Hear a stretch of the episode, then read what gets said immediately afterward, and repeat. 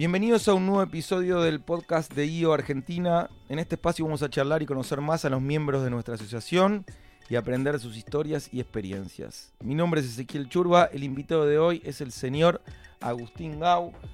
Eh, hace rato que tenía ganas de hablar con Agustín. Agustín es uno de los gurúes de marketing digital de IO. Eh, tiene un perfil bajísimo. Imagino que varios no lo deben conocer. Eh, tiene una historia increíble para contarnos. Viajó por absolutamente todo el mundo. Tiene una empresa que se llama Media Sur, que en este momento tiene operaciones en Argentina, México, Colombia, Chile, Perú y algunos países árabes. Él ahora nos va a contar un poco más. Trabaja con las marcas más importantes de Argentina y de la región. Eh, está acompañando desde un principio en esta transición que estamos sufriendo de alguna manera las empresas de la publicidad tradicional a la publicidad digital. Y bueno, viene a contarnos una historia. Hace varios años que es parte de IO. Así que tengo muchísimas ganas de aprender y escucharlo. Bienvenido, Agus. ¿Qué tal, Ezequiel? Bueno, muchas gracias por la presentación. Un gusto estar acá y bueno, espero no aburrirlos. Gracias a vos. Seguro que no nos vamos a aburrir. Eh, estuve leyendo un poco sobre tu empresa y tu historia y eh, nada, tienen, debes tener más de un millón de anécdotas con tantos clientes, así que seguro que no nos vamos a aburrir, pero para entender eh, un poco más sobre cómo llegás a construir y cómo llegás a Media Sur, que sé que es un conglomerado de empresas y, tiene una historia interesante. Me gustaría saber un poco sobre tu familia, de dónde sos, dónde nacés. Ok, bueno, te cuento. Em, yo soy, viví prácticamente toda mi infancia en Olivos. Este, eh, mis viejos, bueno, mi viejo es arquitecto, mi mamá fue inspectora, docente.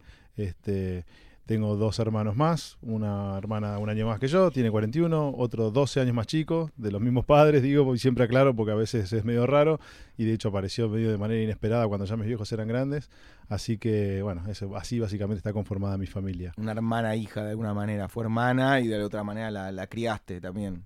No, es el varón el más chico. Ah, hermano, hijo. Hermano, sí, sí, obvio, era, fue el bebé, digo, yo tenía 12 años y él recién nacía, entonces... Sí, te lo dejaron a cuidar a vos directamente. Y revolucionó la familia. Mi hermana casi como la madre, se podría decir. Sí, sí, sí. no, no, porque mi mamá se haya borrado, ni muchísimo menos, pero de alguna forma. No, no, con mi hermana está pasando que está teniendo ahora el quinto hijo y claro, tiene 13 años de diferencia con 14, con la más grande. Y ya le cambia los pañales, los, o sea, ya es casi una madre también. Sí, sí, es increíble. Y em, entonces mucha vida de zona norte, como, como digo siempre, venir a Capital era, era una experiencia. Sí, totalmente. Siempre me manejé de alguna manera por ahí, iba al colegio ahí también mismo, ahí en la Lucila, este, así que ¿Qué sí. escuela? iba al San Nicolás, este, que, de hecho, como te contaba hace un ratito, eh, ahí conocí también algunos integrantes de IO, que en realidad me los vuelvo a encontrar acá, eh, como ser eh, Dinu, como ser Juan Cabanelas, este, y Sebastián Zanga, con quien fui efectivamente compañero de clase y bueno, tenemos una historia así de vida, de haber compartido cosas juntos. Y, hoy son compañeros de foro. Y hoy somos compañeros de foro, exactamente. Es un montón eso. Sí, sí, yo conozco mucho a su familia, él conoce mucho a la mía, si bien estuvimos desconectados muchos años, como que reencontrarnos estuvo buenísimo y creo que todavía hay como esa magia de la amistad que, parece ser eterna, ¿no? Qué fuerte eso, igual sí, eso, conocer a una persona de afuera y tan personalmente y después abrirse en el foro debe ser, sí, tiene, tiene, tiene otra connotación, ¿no? Porque las historias tienen un color más vívido. Totalmente, y a veces es como que cuando estamos en el foro mismo y charlamos, saltan cosas de ¿te acordás cuando? Y los chicos miran como con cara medio rara, porque claro, son cosas muy puntuales. Sí, muy específicas, de que el viejo nos llevaba a ver partido de rugby o cosas así que, bueno, que uno tiene con amigos así de, la infancia. Vida en zona norte, entonces, y terminás estudiando en la UBA. Exactamente, sí. Eh, termino el colegio, eh, un poco sin tener bien claro cuál era el camino que quería seguir. Dije administración de empresas porque me parecía una carrera bastante abarcativa y dije, bueno, vamos a probar por acá y después veré para qué lado me especializo, así que sí. ¿Y por qué UBA? ¿Por qué no una privada? Porque tenías como un perfil que podías fácilmente caer en una privada. Sí, en algún momento lo, evalué, em, pero la realidad es que la carrera estaba en la UBA, las referencias de la UBA siempre son muy buenas y, y, también creo que, bueno, en ese momento también era como que en mi casa era, bueno, ya es hora también que ya no pagamos más cuotas, es hora de que te empieces a hacer vos tu propio camino, que la realidad es que hoy lo agradezco porque en su momento yo estaba más inclinado por ir a una privada que por ir a una, a, una universidad estatal y, creo hoy agradezco a mis viejos, mis hijas no van a ir a una universidad privada, van a ir a la UBA siempre y cuando la carrera esté, eso lo tengo recontra claro, digo, la realidad es que la UBA para mí ha sido... Fue, o sea, fue un cambio fuerte pero positivo para vos. Totalmente, sí, el primer año fue muy fuerte porque, bueno, claro, venía de un colegio privado al golpe de la UBA y de enfrentarse con todos los problemas que sabemos que tiene. Eh, pero bueno, me, llevó un año acostumbrarme y a partir de ahí eh, me empezó a ir muy bien después en la universidad. Yo mientras estudiaba trabajaba, o sea que pude hacer la carrera más o menos en tiempo y forma. ¿De qué eh, trabajabas? bueno, yo en realidad trabajé de manera en relación de dependencia solamente un año, a mis 19 años. Em, mientras estudiaba, como te, comentaba, yo vivía en, Olivos, parte de la carrera la podía hacer en San Isidro, en la, en la sede de San Isidro, entonces en esa época era bastante sacrificado porque me, acuerdo que me levantaba, tenía, empezaba a cursar de 7 a 9 de la mañana, o sea, me levantaba a las 6 de la mañana, 7 empezaba a cursar, por ahí eh, eh, tenía materias, había días que, difería, pero en gran medida me iba al mediodía, al mediodía cortaba, me iba a trabajar, eh, a mi primer trabajo que era en un club de golf, trabajaba en el Bulón Golf, en la parte administrativa, trabajaba 4 o 5 horas ahí y después de ahí me iba, me acuerdo de estación de servicio que quedaba ahí cerca, eh, estudiaba un rato y me pasaban a buscar y me iba a jugar al rugby porque yo jugué toda la vida en, Buenos Aires, en NBA.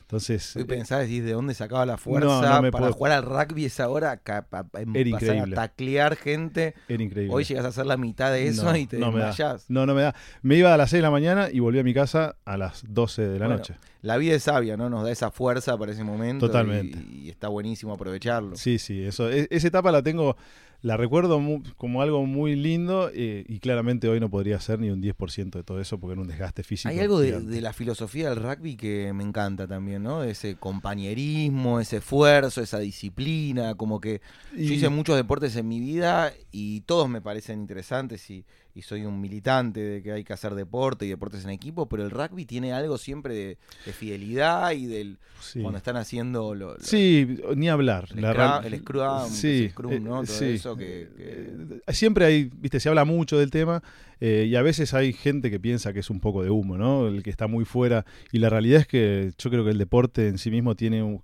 una magia muy particular, porque la realidad es que para empezar tiene un desgaste físico sobrehumano. La realidad es que eh, hay posiciones, puntualmente yo jugaba de forward, eh, es realmente algo que te, cansa muchísimo. Eh. Forward es el que corre igual. No, sí, corres, pero es el que está empujando, básicamente es el que está en todo el tiempo en actividad, porque mientras hay un scrum, estás empujando, termina el scrum y tenés que ir a correr atrás de la pelota, o estás en el line y estás saltando, siempre estás haciendo algo. Entonces es como una posición, digamos, más sacrificada que por ahí el que vemos, que es el que toma la pelota de apertura y patea los palos, digo, sin desmerecer a los tres cuartos, porque siempre hay como una riña interna, pero bueno.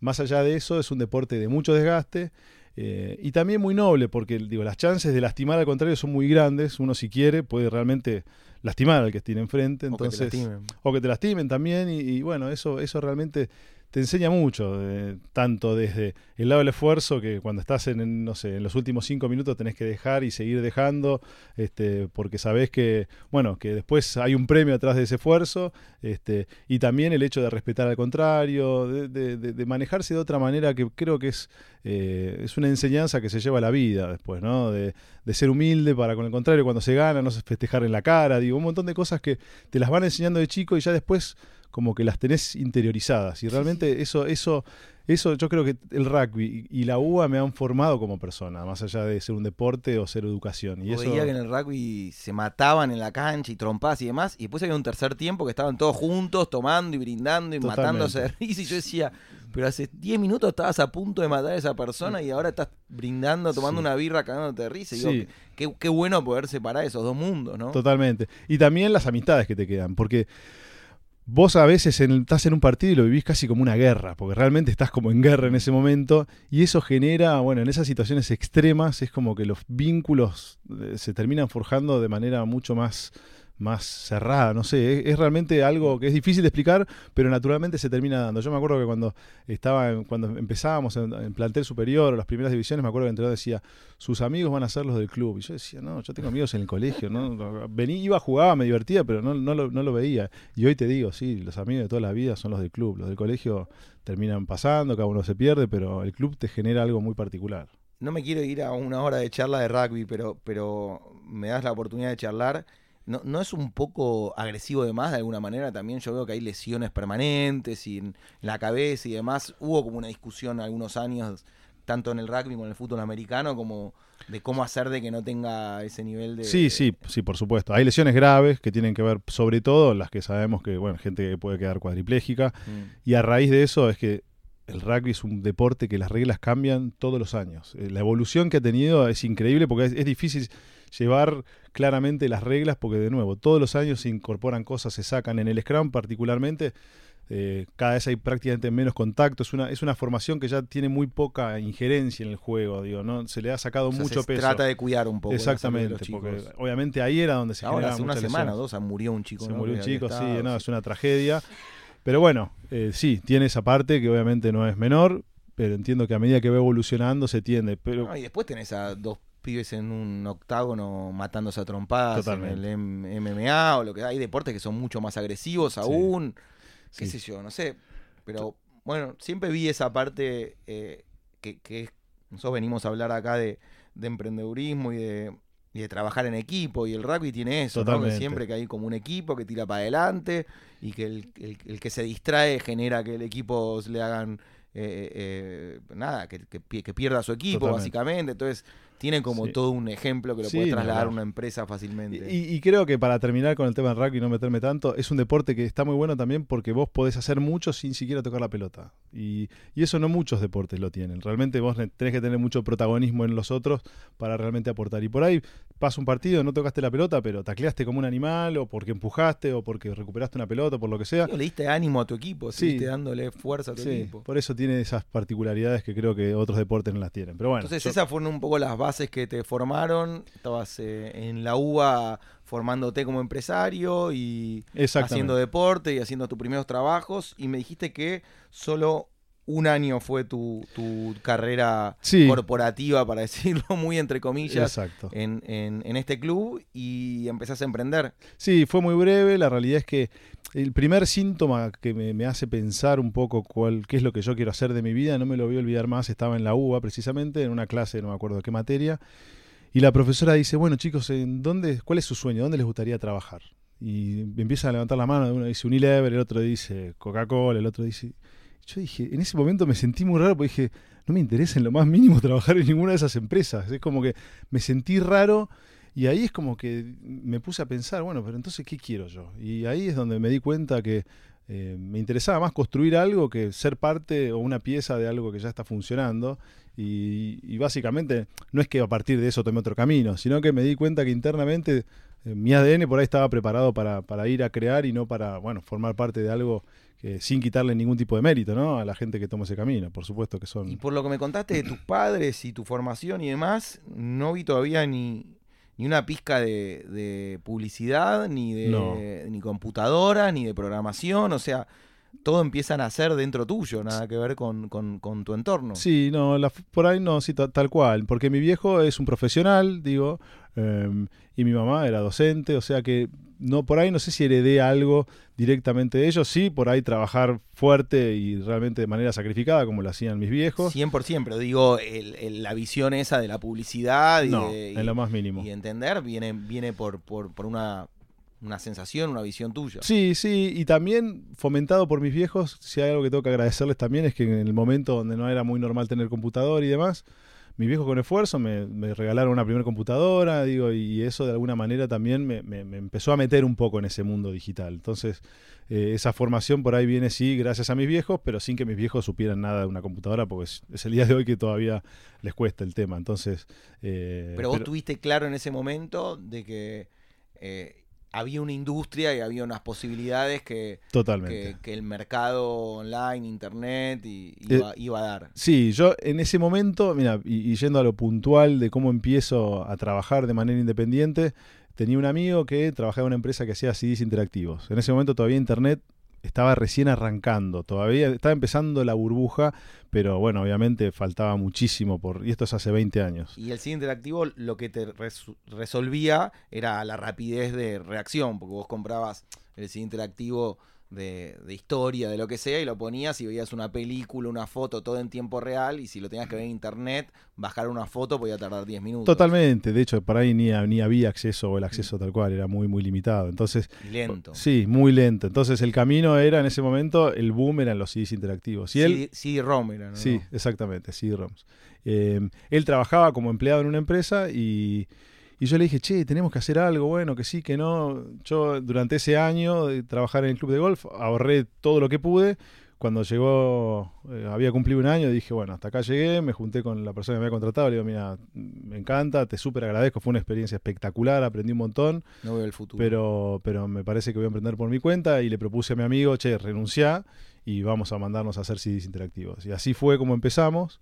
Em, y duró muy poco ese modelo de negocios, digamos, porque empezó Internet enseguida a, tomar cierta importancia como, como medio. Entonces, el contenido que ustedes querían vender estaba gratis en Internet. Sí, exactamente. Entonces, muy similar. Sí, rápidamente em, lo que hacíamos por ahí para hacer en cuanto al formato que estaba sostenido en un CD, pasaba a la web, básicamente, y, básicamente empezamos a, desarrollar, en este caso, sitios de Internet para, para clientes y buscar clientes básicamente de ese tipo. A fin de cuentas, una suerte de agencia digital, que hoy es algo muy común y normal, en esa época realmente era algo eh, no tan...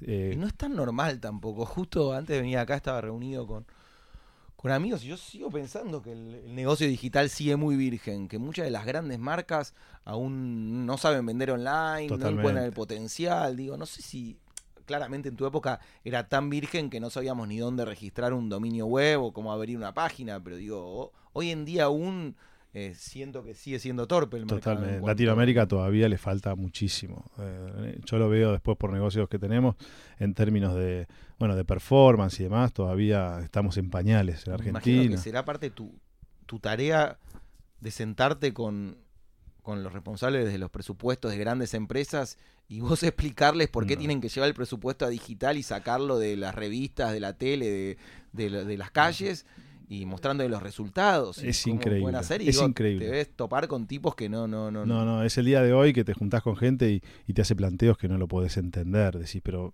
vos me estás tomando el pelo. Digo, cosas que son realmente básicas y son gerentes de marketing y por ahí de, ya empresas donde la venta digital es un porcentaje muy grande. Hay un desconocimiento todavía gigante. tus resultados son tan tangibles, tanto en, porcentajes, en visualizaciones, clics y, todo el resultado, como en el engagement que puede generar, porque vos te sentás con un tipo y le decís, yo te voy a traer ventas, yo te voy a resultados, te voy a traer consultas. Exactamente. Decime vos, el pibe de la revista o de Tinelli, ¿qué te está trayendo? Totalmente. digo, eh, es, rarísimo que el tipo no te acepte. para que te des una idea del nivel hay clientes que por momentos a mitad, llega, no sé, a mitad de mes y te paran la campaña, campañas a performance puro, donde nosotros le damos tráfico y nos pagan comisión por el, lo que nosotros les generamos, te paran la campaña porque dicen que la inversión se está yendo muy alta y, te estamos dando ventas, ¿entendés? Hay, hay veces que es, es inaudito. Que nosotros estemos acá, en IO hay eh, grandes miembros como, como Juli de Sirena, que está armando, profesionalizando el, el WhatsApp de business con las consultas, yo trabajo con él, después lo tenemos a Dani Soldán que tiene en Blue,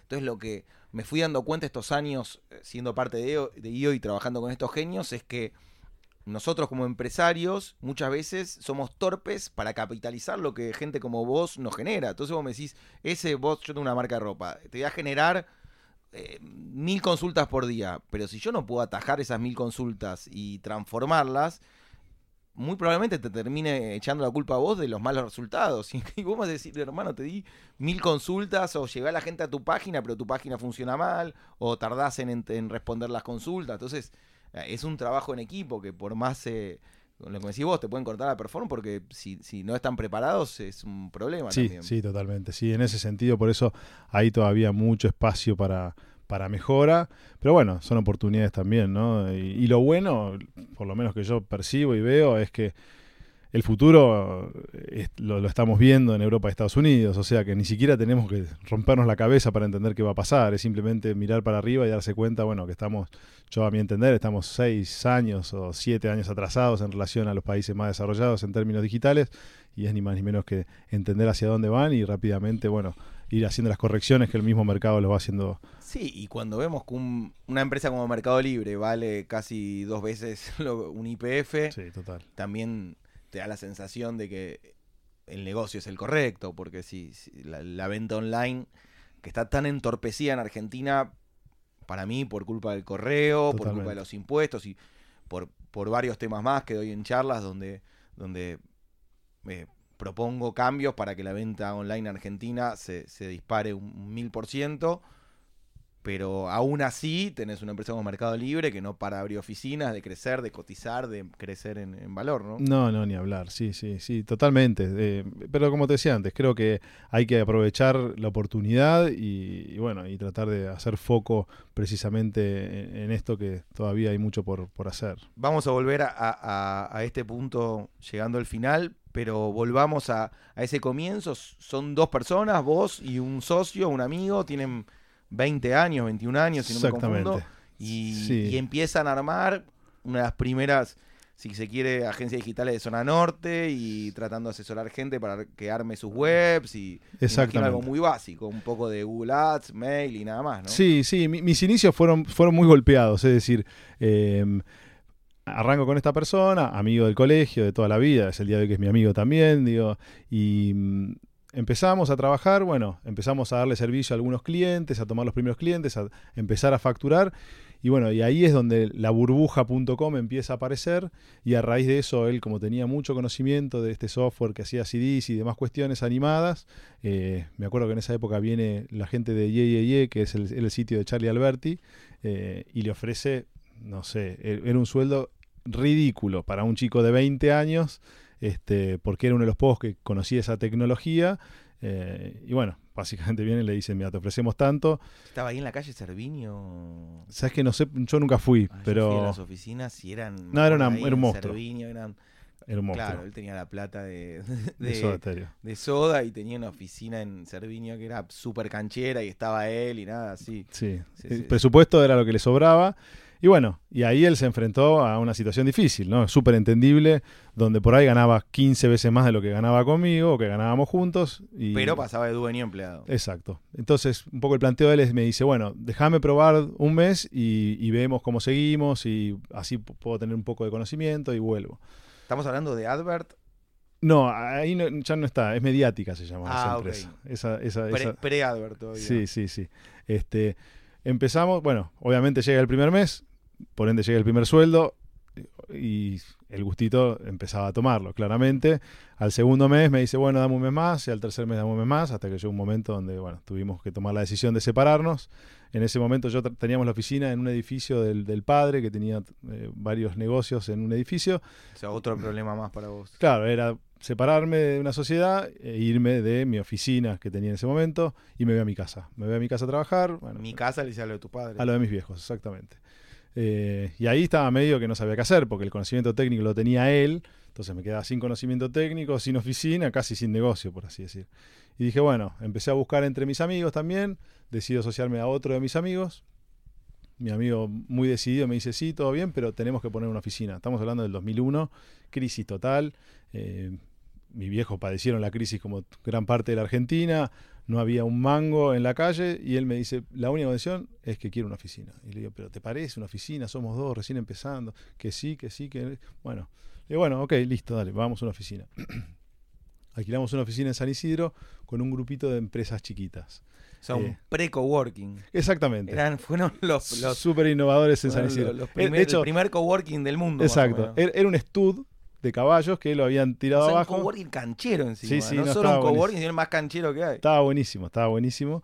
Eh, cada, cada stud, o sea, cada eh, habitación era una oficina. Bueno, nosotros tomamos una chiquitita y empezamos a trabajar. O sea, cerca debía ser del hipódromo de San Isidro. Exacto, a una cuadra. Ahí, ahí sobre Diego Carman. Todavía eh, hay, yo voy a varias reuniones por ahí de, de gente que tiene eh, empresas digitales o de Sí, moda y demás que están ahí y son hay muchísimo. los Ahora sí, ahora No, se yo puso. me pondría mañana y Sí. está buenísimo. Sí. Este, bueno, y a raíz de eso empezamos a trabajar y también llega, llegamos al mes. A mi amigo le cae una propuesta de un proyecto muy grande, de bueno, la posibilidad de ganar un ingreso muy alto también. Y me dice, Al final eras un descubridor de talentos vos. vos eh, lo que tenías la capacidad para descubrir el talento y que venga otro y te lo robe. Sí, sí, creo que no, no sé si era una virtud o un problema, pero bueno, la conclusión era que se enfrentaban ellos ante situaciones que, bueno, eran muy tentadoras y bueno, y optó en ese momento por tomar también esa opción. Conclusión, me vuelvo a quedar solo, pero con una oficina y, y ya había que pagarla, digo, y en esa época realmente era muy difícil. Y rodeado de emprendedores, Y rodeado como que de ya por lo menos empezaba a tener otro sabor, no te sentías tan solo. Exactamente. Y te digo hoy, esa decisión de Luis, que había sido mi socio en esa época, creo que fue en gran medida una decisión súper acertada, porque a partir de las relaciones que pude empezar a tomar con estas empresitas que estábamos todos juntos, bueno, empecé a crecer en, en términos de networking y por producto de eso también a tener más clientes y realmente eso le, me, le daba servicio a estas personas, sabían Sí. lo que vos hacías y empecé che, a mí me interesa, necesito tener mi sitio web, desarrollar mi mail, exactamente. hacer un marketing online, lo que sea. Y a partir de eso es donde empezamos, empie- empiezo a crecer, tomo a un primer empleado que era un programador. eh, Ahí solo, ya sin socios. ahí sí, y después me termino asociando a otra persona también. Eh, trabajamos. Ahí nace esto de Adverit. Ad- Adverit empieza en realidad ahí, sí, en esa época, este, donde ahí ya sí el modelo de negocios era dar servicios digitales a empresas. Digo, ahí ya estaba muy configurado el negocio, ya lo que era CD se había quedado en el olvido y era 100% digital. Empezamos a trabajar y a darle eh, servicios digitales desde la creación de un sitio, una landing, un email, etcétera, etcétera. Y Adverit eh, llega hasta hoy, llega hasta Media Exactamente, sí. Con, una evolución en el modelo de negocio, la realidad es que lo, hemos cambiado hace ya unos seis años aproximadamente, Pero llegó, o sea, desde, pero, desde- pero sobrevivió y sigue. desde sí. el joven Agustín hasta hoy llegó Exactamente. a Adverit. Sí, Bien. sí. Eh, no sé si viene al caso que te cuente la evolución del negocio, pero pasamos de trabajar para empresas grandes, un poco el, el negocio del- del- de la agencia digital es, es muy tedioso porque, bueno, te- tenés proyectos que son muy grandes, que nunca terminan y que el cliente siempre pide más cosas y más cambios y es muy difícil ponerle un límite. Y tenés una cuenta nueva, tenés que tomar 10 personas más y al año no te renuevan el contrato y te quedaste con un equipo grande, en fin, tiene un montón de cosas el negocio de agencia que es poco escalable, que siempre me hicieron ruido y No, no son tan flexibles los contratos en agencia como lo son en... e- Exactamente, y, y realmente son muy dependientes de equipos grandes y bueno, eso de alguna manera me hacía replantear constantemente, che, este es el modelo de negocio que quiero hacer, me parece que hay que buscar otra alternativa y demás, y es un poco a raíz de eso que empiezo a evaluar otras opciones, un poco lo que yo siempre decía era, "No- tenemos todos los ingredientes para hacer cualquier tipo de preparación de comida eh, y le hacemos la comida a los clientes, ¿por qué no empezamos a cocinar algo para nosotros? ¿no? A ver, déjame entender porque estoy un poco confundido con esto. Ustedes tenían clientes corporativos grandes, trabajaban Sí, para empresas Me- medianas, medianas y grandes, medianas y grandes. y a vos eso te incomodaba y creías que podías atender empresas más chicas o, o por qué a ustedes mismos? No, entiendo. No, porque digo, en vez de, de desarrollarle el negocio a, no sé, por decirte algo, a una clínica eh, y generarle ventas a través de internet, ¿por qué no hacer algo para nosotros? Digo, ¿Qué sí. quiere decir hacer algo para nosotros? Generar el mismo negocio y de alguna manera construir un sitio que genere, no sé, consultas y, Mm. y vender consultas y, y- y salir del negocio de la venta del servicio per se digital. Entonces, a raíz de eso fue que empezamos a, a evaluar otras alternativas. En el camino tuve entradas y salidas de socios. eh, pero bueno, a- ahí es donde hago el primer clic y, y un poco atrás de ese análisis. Y también de algo muy loco, porque trabajando para Adverit en un momento también ah, conozco a Uniover, tuvimos una experiencia con Juan Martitegui.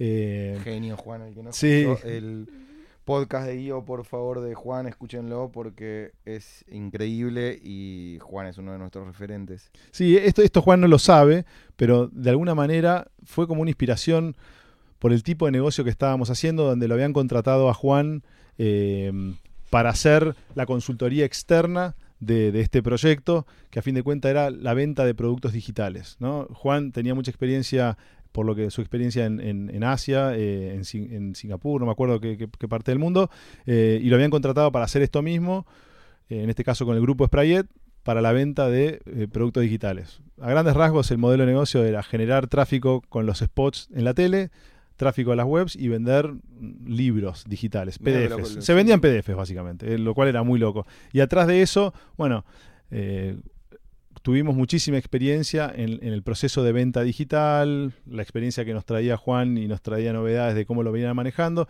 Y a raíz de eso es que em, empecé a entender que había una beta muy interesante en términos de performance, que no estaba tan desarrollado en la región. Me pongo a investigar, veo que no había nadie haciendo este negocio de performance eh, y a raíz de eso es que decidimos, bueno, separar y hacer un poco lo que te comentaba antes, ¿no? Teníamos todas las herramientas para empezar a construir algo digital y dijimos, bueno, empecemos a construir esta plataforma, hicimos un sistema de tracking que nos permitía esta posibilidad de referir tráfico y contar cada vez que sucedía una acción en el sitio de nuestro cliente y a partir de ahí es que le damos creación a Zoicos, que es una red de afiliación. Eh, a grandes rasgos, eh, es performance puro. ¿Qué significa esto? Que el cliente nos contrata para un resultado particular. ¿Qué puede ser ese resultado particular? Nos contrata para eh, un formulario. Cada vez que alguien le deja un formulario de consulta para, no sé, comprar un auto, por ejemplo. O nos contrata una empresa. venía un car one y te decía, che, quiero gente que consulte para vender o comprar auto y vos le hacías leads. Exactamente. Era generarle leads. En realidad nosotros nos limitábamos exclusivamente a mandarle tráfico. Ellos ya tenían su sitio web. Nosotros básicamente le dábamos tráfico y nos pagaban cada vez que se generaba esa acción. Podían ser leads. En un primer momento, cuando salimos al mercado, el modelo de negocio de la afiliación está muy atado a lo que es el e-commerce. Eh, y bueno, salimos con ese modelo de negocio, esperando generar facturación con e-commerce. Cuando salimos nos dimos cuenta que esto fue hace 8 o 9 años, no había volumen y las campañas no eran rentables y tuvimos que hacer un, bueno, pivotear muy fuerte hacia otro lado. En ese momento las redes sociales empezaban a surgir y la realidad es que los primeros dos años facturamos muchísimo con campañas de performance para la consecución de me gustas a empresas, por ejemplo. Las empresas que estaban locos, que querían tener muchos followers en su fanpage. Y bueno, misión era que tengan más eh, fans en Facebook. Exactamente. Entonces derivábamos tráfico y le cobrábamos a la empresa un monto fijo por cada fan adicional que nosotros le dábamos. Y a partir de ahí, bueno, eso obviamente va evolucionando, empieza ya a tener mucho sentido la parte de leads, con las cuponeras también, que fue una etapa de Internet que generaron una inversión muy fuerte. O sea, vos tenías en este momento funcionando por un lado Adverit y por otro lado Soico. Exactamente. Eso nos habíamos separado, las gestiones con mi, con mi socio de esa época. Pero en, el mismo lugar físico. Mismo lugar físico, pero distinto equipo, distintas sociedades. En el medio salimos a buscar algo de financiación, también producto de la casualidad de uno de los chicos que estaba en esa oficina de San Isidro. Eh, conocí a un tipo afuera, él me tenía como un referente de internet, me dice, che, tengo un amigo que, y bueno, y a raíz de eso me pone en contacto con esta persona y esa persona finalmente termina entrando en la sociedad de Soicos como socio inversor, este, que bueno, es el día de hoy que sigue siendo mi socio, ¿no? Este, y bueno, ya así es como de alguna manera empezamos a separar los caminos de una empresa y de la otra. Eh, cada empresa con su propia problemática, este, de ver cómo evolucionar en cada modelo de negocio. Y bueno, y lentamente con Soico fuimos movilizando eh, la facturación hacia más un modelo de CPL, que era más por lead, en este modelo de por ahí venta de autos o ya sea este, bajarse descarga de aplicaciones. Eh, y bueno, al día de hoy donde la parte de CPA es la más fuerte. Hoy realmente la mayor facturación la hacemos con campañas que, eh, con sitios de retail, este, que básicamente lo que hacen es generan ventas y nosotros le cobramos un porcentaje de los productos que... ¿Como cuál, por ejemplo? Un cliente que nos puedas... Como puede ser, eh, con, Despegar hemos trabajado muchísimo. O sea, vos le eh, llevas tráfico a Despegar y Despegar vende el viaje. Si el viaje se concreta, vos te paga una comisión. Si no, te paga por, por el lead. Exactamente. Sitios de seguros, eh, bancos, tarjetas de crédito...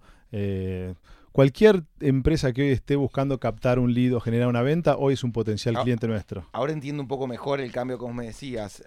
o sea, tu inquietud era de que en vez de crear software y venderlo, querías ser socio del crecimiento de las empresas. O sea, no querías solamente eh, enseñarle a pescar, sino quedarte y ser parte de, de su resultado y este, ir perfeccionándolo de alguna manera. Totalmente. Y es así donde también es, mucho más escalable, porque hoy manejamos cientos de campañas de manera simultánea con un equipo relativamente reducido, manejando miles de afiliados donde ya prácticamente está automatizada gran parte de la gestión y bueno, y a raíz de eso es que puedes tener una facturación mucho más alta que si te limitas a desarrollar una web o una app, que no digo que no sea negocio, pero tiene más posibilidades de escalar que los negocios más tradicionales como el que estábamos teniendo en la agencia, que era un poco lo que yo venía renegando en esa época. Y ustedes no solo hacen el diseño y el desarrollo de la campaña, sino que hacen el seguimiento del lead para saber si los vendedores eh, realmente responden las consultas y tratan de cerrar la venta, porque... Eh, no, la realidad es que nosotros no llegamos hasta ahí atrás, nosotros básicamente limitamos a generar leads o ventas o el resultado que quieran. Después que pasa atrás, es el cliente mismo quien tiene la capacidad de verlo. Es muy difícil porque son sus propios CRM, digo, ya sería como tener mucha información de la empresa que generalmente no te la dan y tampoco nos interesa, digo, eso ya es parte por ahí del modelo de negocio de cada uno eh, y de sus problemas de venta, porque también muchas veces pasa que uno le genera leads, no se terminan en, las, en ventas y después te das cuenta que los vendedores no estaban llamando los leads, en fin. Entonces, como no nos podemos hacer cargo de esa instancia, nos limitamos a llegar hasta ahí. En el caso de la venta, bueno, sí, llegamos a generar hasta la venta, entonces en ese sentido es casi...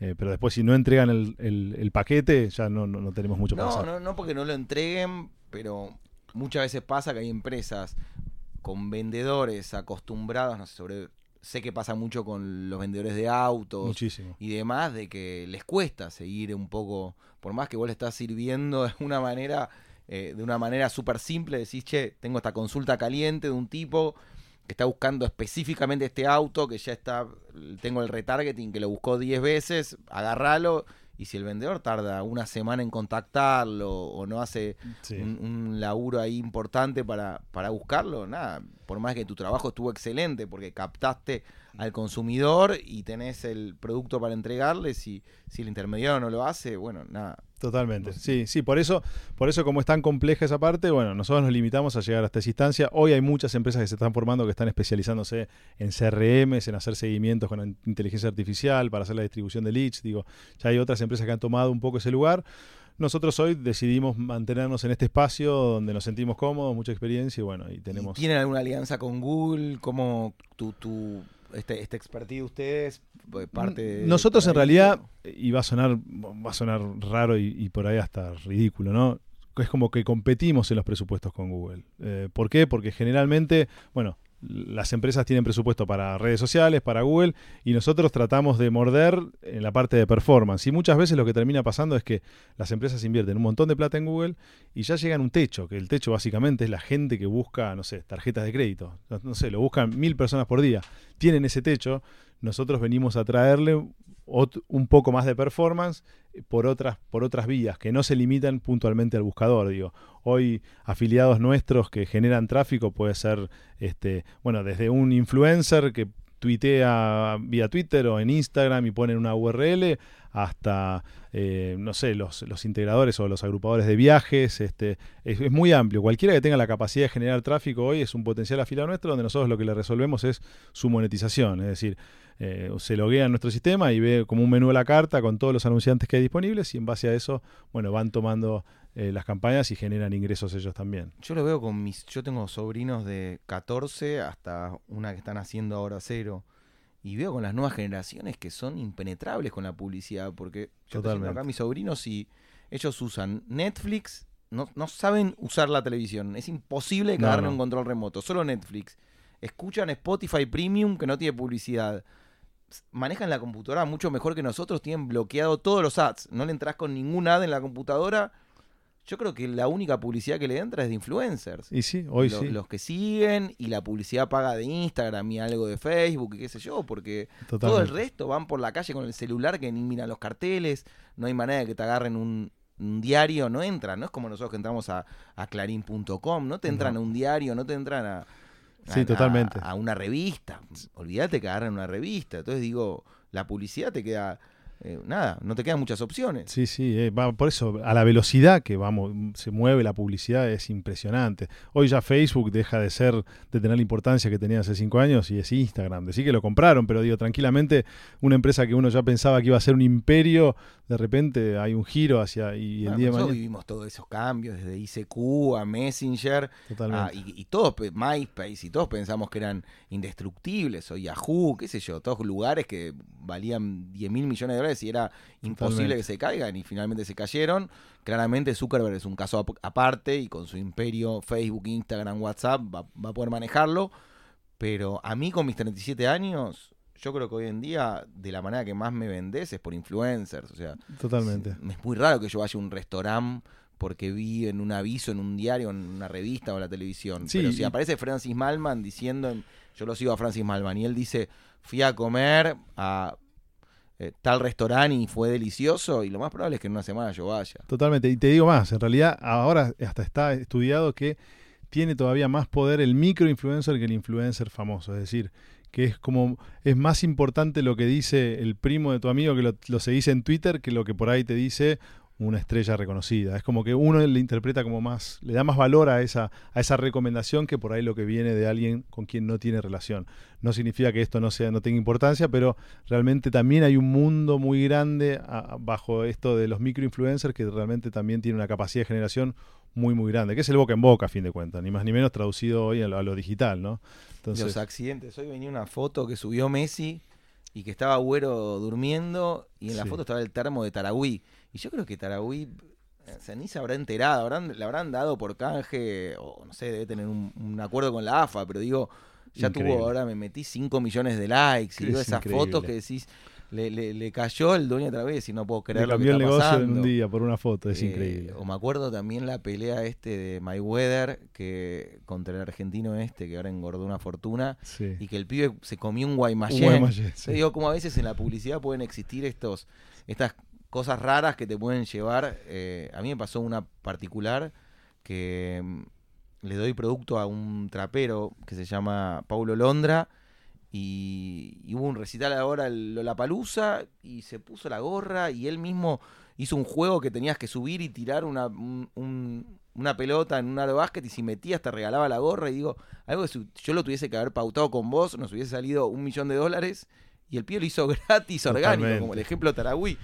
Entonces, Totalmente. Son esos milagros, pero bueno, no pasan y no creemos en los milagros, así que hay que trabajar con gente como, como Zoicos para que funcione. Exactamente. Y, y entonces, ¿cómo sigue un poco esto? Bueno, y un poco el modelo de negocio también, uno, o particularmente a mí lo que siempre me pasa, me, me divierte más el proceso de creación que el llevarlo adelante y cuando ya más o menos está definido y establecido el modelo. Entonces, eh, uno siempre estaba buscando oportunidades y así como de un lado pasamos a Zoicos, donde vimos esta posibilidad, también veíamos que muchos afiliados eran redes que tenían volúmenes de tráfico muy grandes y dijimos, che, a ver, ¿por qué ¿Cómo no cuál? no, ad networks gigantes que, Sí. que- que estaban en Europa Estados Unidos, que, que empezaban a monetizar algunas campañas que nosotros teníamos. Y dijimos, bueno, ¿por qué no hacer el intento? Y en ese momento estaba Raid Media. Y dijimos, bueno, empecemos a probar con Raid Media. Y así fuimos pasando de plataforma en plataforma y pusimos gente a operar estas plataformas, a empezar a monetizar las campañas que nosotros teníamos. Obviamente eso era por un tiempo y luego empezaba el negocio eh, que se diferenciaba de lo que era Zoicos porque era un negocio más de display, pero bueno, negocios que están muy como parten muy relacionados, pero que después se van separando y después cada uno termina teniendo su propia estructura, su propio modelo de negocio, donde hoy son, son casi independientes en términos de, de- de lo que se entrega, pero bueno, tienen una relación muy grande porque el modelo de negocio es- es- sigue siendo la publicidad, en uno eh, hay resultados, en otro también hay resultados medibles, pero no son, no son estas conversiones que buscamos del otro lado. Entonces, de alguna forma es como que se van tomando distintos caminos a- para verticales específicos dentro de la publicidad digital que bueno, que va evolucionando muy muy rápido. O Entonces, sea, tenías Zoico funcionando de una manera, Adverit de otra, y acá registraste. Sony Tal, que es una ad network, nace como una ad network. Ese negocio también va evolucionando muy, muy, muy rápido. Plataformas que suben, que bajan, modelos de negocio, formatos que van modificándose. Eh, lo nuevo empieza a hacer video hace unos años, que antes no se daba por un tema de streaming. Hoy ya la publicidad en video la vemos en todos lados. Entonces, también a una velocidad que va muy fuerte, tener que ir adaptándose a las nuevas plataformas, a los nuevos formatos, eh, también te obliga a estar todo el tiempo investigando. Y ese modelo de negocio también fue modificándose para llegar a ser lo que es hoy, meternos en la venta de, de- de- de publicidad programática, este, y bueno, de alguna manera poder dar un servicio integral hoy al cliente, tanto para sus necesidades de branding como también para sus necesidades de performance. Y de esa manera, bueno, poder, y eso fue lo que de alguna manera nos hizo integrarnos bajo el nombre Mediasur, porque... O sea, Mediasur es, la integración de Soicos, Sonital exactamente. y Adiver. Y, exacto. hoy y, tenemos integrada la fuerza comercial, donde vemos que el cliente es uno solo, que tiene todas sus distintas necesidades y tratamos de abarcarlo en cada uno de sus momentos. Y yo como cliente, dueño de marca, llego a, a Mediasur y me ofrecen integrar los servicios de las, de las tres empresas. Sí, en realidad sí, claramente vemos cuál es el potencial más interesante o donde realmente hay una oportunidad y bueno, y es ahí donde hacemos hincapié cuando entendemos cuál es la necesidad puntual del cliente. Pero digo, un cliente puede estar recibiendo eh, servicio de las tres empresas Exactamente. al mismo tiempo. Sí, con la diferencia que el modelo de agencia, el tradicional que hacíamos para empresas medianas y grandes, también tuvo una migración muy fuerte. Es decir, pasamos de tener clientes grandes a tener clientes, nos dimos cuenta que había mucho cliente chiquito desatendido. Es decir, hay una, hay una franja. ¿A qué llama chiquito? ¿Qué facturación anual? A tickets que van desde los 3 mil pesos a los 10 mil pesos, supongamos. ¿Qué pasa?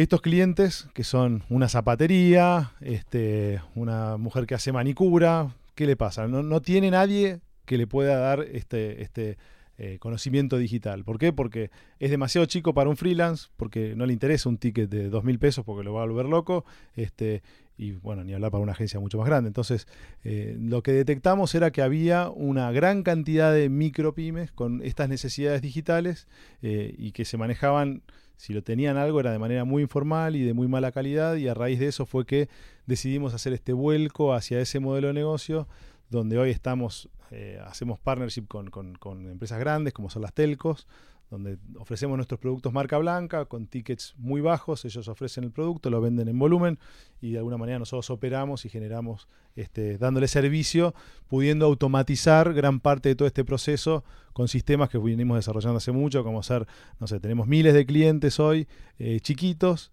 que tienen campañas en Google, en Facebook y demás, que los administramos con software que hemos desarrollado, nada, que nos permite hoy dar un servicio personalizado, pero basado más que nada en, automatización que en seres humanos que están atrás del, proceso. Yo tengo una empresa que genera más de 100 ventas por día online con un ticket bajo. Yo vendo moda y vendo medias que valen 300 pesos, eh, gorras que valen 800, lentes de 3000, pero el ticket promedio mío está en los 1000, 1500 pesos y nuestra inversión mensual no, no, es muy alta. Y me acuerdo que cuando entré a IO me fui a hablar con, con uno de los miembros, que no voy a decir el nombre, que tiene una empresa grande de marketing digital, y le dije, che, mirá, me interesa. Y me dijo, si no invertís entre un millón y un millón quinientos mil pesos por mes, eh, no me sirve tu cuenta. Le dije, bueno, mirá, me interesaría llegar a ese número, pero me va a tomar un tiempo. No, no, no. Si no estás entre el palo y, un millón y medio, no te puedo atender. No calificas. Y le dije, bueno, gracias. Sí, sí, obviamente. Por eso, y, también por un tema de competencia, ¿no? Que fue que hicimos este, este vuelco. Porque la realidad es que había un montón de agencias. Lo que en su momento era algo innovador, hoy hay agencias en todos lados, este, con sus distintos tamaños, pero con servicios muy similares. Pero sí no veíamos a nadie trabajando sobre este universo, que es gente que realmente uno también le termina cambiando la realidad del negocio. La realidad es que muchas veces vemos cómo cuando se digitalizan y empiezan a tener alguna presencia, no pueden creer y entender que los están llamando porque los vieron en Google, los vieron en Facebook o porque alguien googleó y encontró su, dirección. Pero vuelvo al, punto anterior y, y, soy pesado, pero insisto, de que si vos hoy me cobras a mí un millón, si yo te lo doy, lo más probable es que le hagas un mal a mi empresa, porque me vas a traer una cantidad de venta que no voy a poder responder, no voy a poder entregar esos pedidos, no voy a poder responder las consultas, voy a tener calificación negativa en, en Mercado Libre, en Dafiti, en todo el lugar donde vendo, o sea, por eso yo lo que le dije a este, este miembro de Dios, le dijo, acompáñame, haceme invertir 100 mil, después invertamos 500 mil, después, pero en ese proceso yo voy a ir tomando gente y me voy a preparar para eso.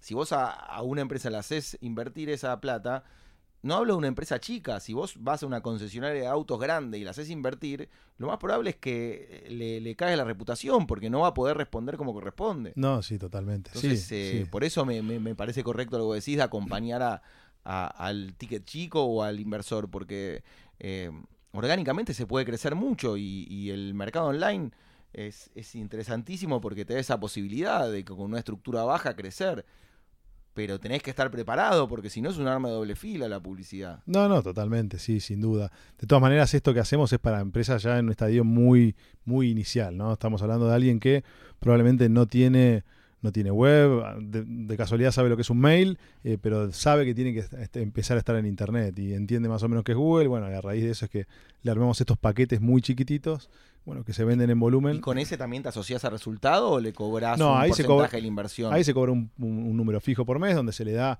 el producto que quiera, desde una landing hasta pues, lugar en Facebook, en Google, hasta... Eh, social media, en fin, presencia de social media. Eh, es como, son servicios muy chiquititos, muy acotados, con un alcance reducido, pero que para una micropyme realmente es, de mucho valor. un montón. Si llegas a resolver eso a alguien que está empezando un proyecto, es un montonazo. Y también hay creatividad, o sea, lo ayudas a desarrollar el, su Facebook, su Instagram. Exactamente, sí, sí. Ellos tienen, nosotros vendemos bajo el, un poco el eslogan nuestro en este modelo de negocio es hacemos todo por el cliente. ¿Qué significa esto?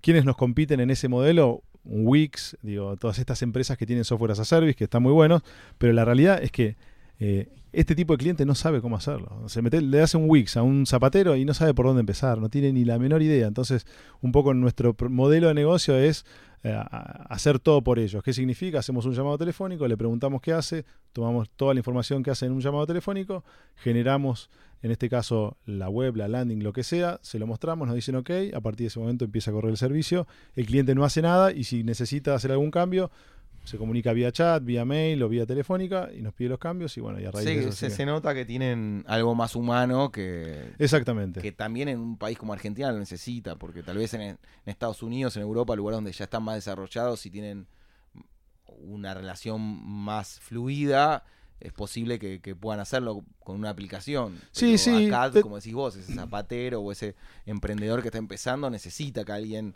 le haga las preguntas, ¿no? Sí, totalmente, totalmente. Sí, de todas maneras te digo que hay, hay mercado en todo el mundo, todavía hay... Eh, por ejemplo, este modelo de negocio, como te comentaba, también lo estamos haciendo en Emiratos Árabes, donde... Esa eh, era mi siguiente pregunta, que me cuentes un poco de Emiratos Árabes, perdón que te interrumpí, y un poco de esta expansión latinoamericana. y Bueno, sí, la expansión, hoy tenemos presencia en varios países, la expansión inicial la hacemos de la mano de Zoicos, que nos da la posibilidad, la inyección de capital que recibimos en ese momento. Bueno, a partir de eso ponemos oficinas y empresas físicas eh, en Argentina, Chile, México y Colombia. Eh, y luego, bueno, a raíz de tener presencia y a integrarnos bajo el nombre Mediasur, es que podemos dar el servicio en toda la TAM. Y, mm, y, bueno, y este modelo de negocio que te comentaba antes, que es el que hacíamos para estas micropymes, eh, empezamos a buscar más partners en el resto del mundo y producto de esas casualidades o no tanto, este, eh, conocemos a gente de, una telco muy reconocida en Medio Oriente, nos sentamos a, charlar con ellos, les encanta el modelo de negocio, le contamos nuestra experiencia con distintas telcos que tenemos en Latinoamérica y bueno, y a raíz de eso empieza todo un, ida y vuelta que bueno, termina hoy en la posibilidad de eh, hacer este mismo modelo de negocio en este mundo árabe, donde, no sé, hoy tenemos, es, muy loco porque tenemos empleados, bueno, de cultura árabe, con... ¿Viajás vos? Eh, sí, yo he viajado ya, sí, a, Dubái bastante. En la primera etapa, eh, en un año habré viajado siete, ocho veces y ahora ya un poco menos porque ya hay una estructura montada ahí que se opera relativamente de manera independiente. Desde acá le damos servicio también a, a ese negocio, pero, pero sí, sí. Es un mercado más virgen aún que los demás donde trabajan ustedes o, más complejo por la idiosincrasia? Es un mercado muy raro. Eh, puntualmente el de Emiratos Árabes es muy raro. Yo termino de entenderlo producto de, bueno, de los infinidad de viajes que hemos tenido hacia ahí, eh, donde es un país, primero es un país bastante nuevo en, cuanto a que, por ejemplo, no sé, son 10 millones de habitantes, solamente un millón son árabes nativos, los que están vestidos de blanco, el resto son todos expatriados que van a trabajar ahí, a, bueno, a tratar de aguantar a sus familias que viven en Pakistán, en India y demás países y les giran los fondos, entonces por eso es una cultura muy extraña, porque los locales locales son pocos, obviamente son los que manejan el país y toman las decisiones y gran parte del PBI. Exactamente, y luego están todos estos expatriados que van a trabajar con normas muy muy muy duras donde te quedas sin trabajo a los 30 días, te tenés que ir del país. Eh, acá ¿qué, pasa? Si pones esa, ley nos quedamos sí, acá un millón de habitantes. No, ahí te das cuenta que están planificando un país. Ahí cuando estás ahí te das cuenta de que estos tipos realmente están tomando decisiones porque saben hacia dónde quieren ir los próximos 10 años, los próximos 20. Digo, con cuestiones que nos pueden chocar muchísimo y que son duras, pero realmente tiene muy claro cuál es el norte, hacia dónde quieren ir nada que ver con lo que por ahí nosotros vivimos acá, donde hay una improvisación absoluta y bueno, no sabemos qué va a pasar mañana. Bueno, ellos ya, digo, con errores, con un montón de cosas que por ahí nos chocan culturalmente, pero sí realmente eh, están planificando hacia el futuro y bueno, y a raíz de eso generan las cosas que generan. Dos cosas que faltan acá. Primero, capital, le sobra el capital, no tiene problema inflacionario ni deuda nuestra, porque Totalmente. por el tema del petróleo y todo lo que es de público conocimiento, tienen capital. Mm y segundo, autoridad, no les tiembla el pulso para tomar decisiones, me parece. el, que, el, que, está ordenado y tiene ganas de trabajar y de, generar, bienvenido, y el que no, lo sacan de un plumazo. En un minuto, no puedes masticar chicle, no puedes mm. ir de la mano, digo, no puedes gritar, eh, pesa un poco a veces, a veces te sentís un poco bajo presión o, o medio observado porque realmente, bueno, tienen normas muy, muy fuertes pero de alguna manera, bueno, son las normas de convivencia que todos entendieron y, las aceptan y bueno. Es algo que me choca mucho de China también, de que en China hay una campaña que la ves por todos los baños, los subtes, que dice, nos tenemos que civilizar. Y dice, no escupa el piso, no se tire pedos, no erupte, todas cosas que, que ellos hacían naturalmente porque tienen... Y para ellos eh, el tema de, civilizarse es ser como nosotros. Entonces, digo, las normas que para nosotros son ridículas de ellos, eh, de los árabes, para ellos son las normales, para ellos son la, la, la, cultura con la cual nacieron, se criaron y, que, y, que, creen que son las lógicas.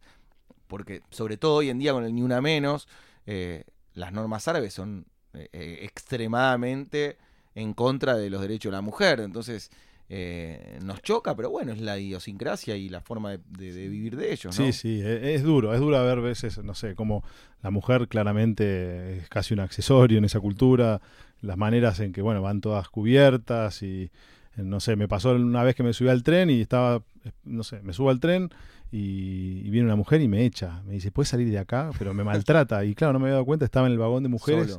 Yo no estaba molestando a nadie, pero bueno, tienen esas normas que son así. Pero para ellos debe ser tan raro lo nuestro como para nosotros lo de ellos. Digo, a mí me tocó ir a India y darme cuenta lo, que para ellos la vaca es algo sagrado y que no la tocan. Y para nosotros la vaca es, me estoy yendo de acá, un asado y es comer y, matarnos de risa. Entonces, yo no me siento que ser un bárbaro para, por comer asado, pero para un indio yo soy el tipo que mata a su dios y no sé, hay un pueblito de China que comen perro y para nosotros los perros es el ser más sagrado y es la persona, el animal que más amamos de la casa. Entonces digo, culturalmente, bueno, tenemos esta, estas diferencias y, lo que a nosotros nos parece aberrante, para ellos es normal y viceversa. pero bueno, igual que el rugby, es otro, otro, otro podcast para charlar y otro tema. Pero bien, no, no, conozco muchos miembros que estén metidos, eh, si bien eh, Dino y compañía están en Sudáfrica, o tenemos, no sé eh, que está en Corea del Sur, tenemos miembros por, por, por España, por Estados Unidos, pero eh, países árabes me parece que es algo nuevo y está buenísimo. Sí, sí. Jamás, cada vez que voy digo, ¿qué estoy haciendo acá? No termino de entender cómo terminé en un país así, tan lejano.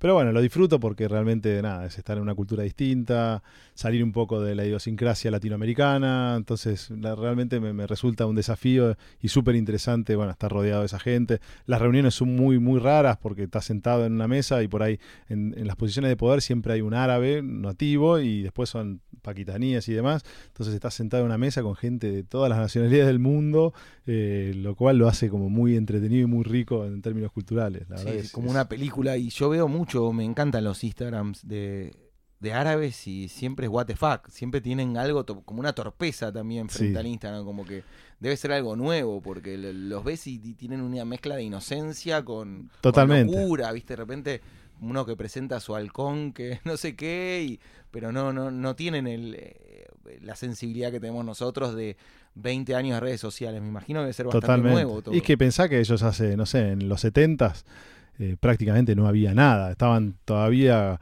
los beduinos con los camellos caminando en el medio del desierto. Entonces, realmente eh, el, avance que han tenido y a la velocidad que van, realmente es sorprendente, pero también sí encontrás esto que decís bien, eh, que a veces hay cierto retraso en algunas cuestiones que es producto, bueno, de nada, de que algunos no se han adaptado a la misma velocidad, pero...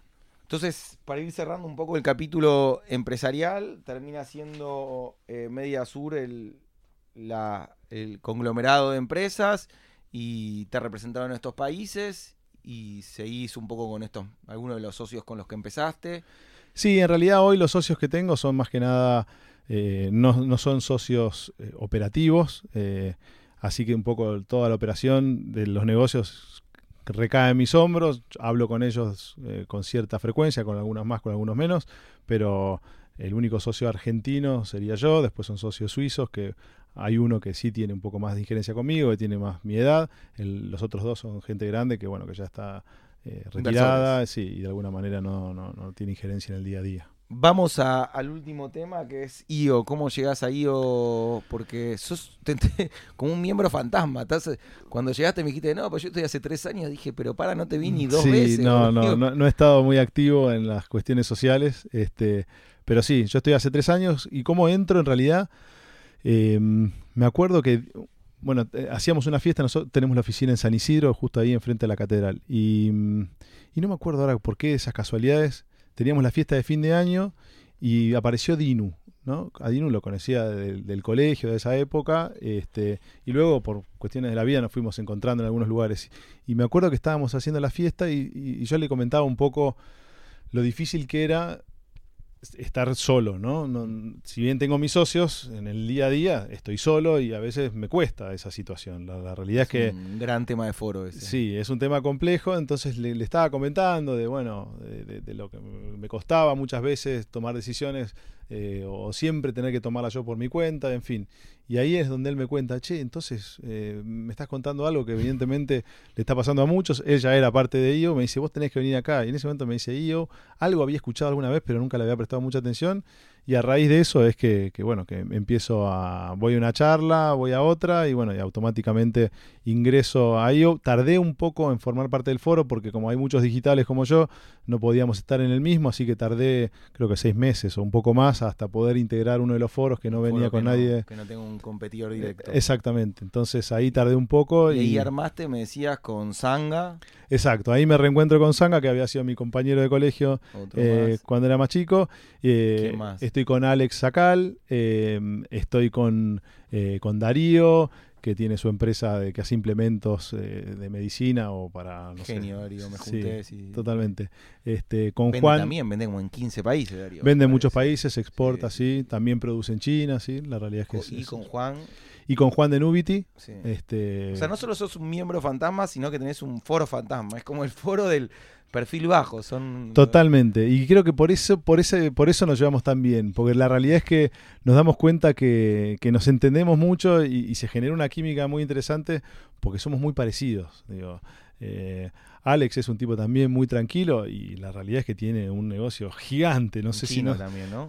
Eh, no, no, tiene una constructora y hace edificios. Ah, Alex, sí, sí, sí. sí, otro, hay otro Alex que importa de China. Exacto, sí. Entonces Alex hace las oficinas. Exactamente, sí. Digo, son, son, son negocios que por ahí no son tan conocidos, pero realmente son, son admirables las cosas que han hecho con su corta edad. Digo, cada uno, bueno, Sebastián también, digo, cada uno tiene así su, su dosis. son tan fantasmas que todavía de ese foro no pude traer a uno al podcast y le escribo a todos. Le puedo preguntar a Alex, o sea, los persigo pero se me hace imposible. Bueno, también tiene que ver con ese bajo perfil, que yo respeto a, los que quieren mantenerlo, está buenísimo, pero por otro lado me intriga un montón y me encantaría escuchar más de sus historias. Sí, sí. Bueno, ese es un replanteo que yo me he hecho siempre, ¿no? De a veces, ¿por qué el bajo perfil y no levantarlo un poco? Pero bueno, está en mi naturaleza, es mi forma de ser, está en mi ADN y, da la casualidad que, bueno, que en encuentro también gente parecida y por eso de vuelta, como te decía, nos entendemos. Hablábamos con, con, Martín en el, en el podcast anterior y creo que hay la vida del emprendedor tiene que tener una subida donde construimos y crecemos y después tiene que haber un momento donde empezamos a entregar y ayudar y a veces levantar el perfil no es salir a hacer networking ni, ni buscar, sino es contar una experiencia. Yo cuando eh, pensé el, podcast, una de las razones más grandes era contar nuestros aciertos y nuestros errores. Si alguien escucha este podcast y dice, che, mira este muchacho que se fue a Arabia Saudita a hacer negocios, me parece una buena idea, eh, y vos contás que fue positivo a tus negocios y la persona está, se va y lo intenta, ya me parece que, que es como como entregar, estás entregando información y dársela al universo sin pedir nada a cambio, solo para, para, para alentar y dar, dar un poco de coraje. Entonces me parece que es parte, es verdad que a veces hincha después de un día de trabajo, venir a hablar o contar, o algunos quieren tener su secreto empresarial, pero me parece que, es válido también hacer eso como empresarios. Sí, sí, totalmente. No, no, es por el ánimo de no compartir, sino está es el hecho de, no sé, de, volar bajito por, por, porque es una forma de vida, básicamente. Sí, sí, sí, un perfil y lo respeto y por eso hay... Pero bueno, nada, me encantó, que vengas. Eh, la verdad que tenés una historia fantástica, me lo habían dicho y tenía mucha ganas de charlar con vos. Eh, tenés un perfil distinto a la mayoría de... Yo tengo en mi, en mi foro a eh, Andy Snichowski que trabaja con, con marketing digital, Martín Kogan es un hermano, Pablo Potente es un gran amigo, Nacho Reutemann y son todos muchachos que están como vos metidos en, la misma industria y que, que, que pelean una batalla similar y vos tenés un perfil muy especial, muy profesional, muy de, La verdad que te respeto, te admiro y me parece interesantísimo porque tenés una, conciencia más amplia, veo que, que atendés y que eh, te preocupás por clientes de todos los aspectos y me parece que está genial. Eh, creo que que va a seguir creciendo tu empresa y va a llegar a muchos países más porque tenés armado un modelo flexible que debería crecer sin parar. Así que muchas gracias por venir y espero que te contacten miembros de IO y fuera de IO porque debe ser un placer trabajar con vos. Bueno, bueno, muchas gracias. Fue un placer estar acá este, y voy a alentar a los chicos del foro para que vengan. Me comprometo a eso. Muchas gracias Agustín y ya saben cómo contactarlo. Agustín Gau, miembro de IO y gran persona éxitos. Muchas gracias. Gracias a todos. Hasta luego.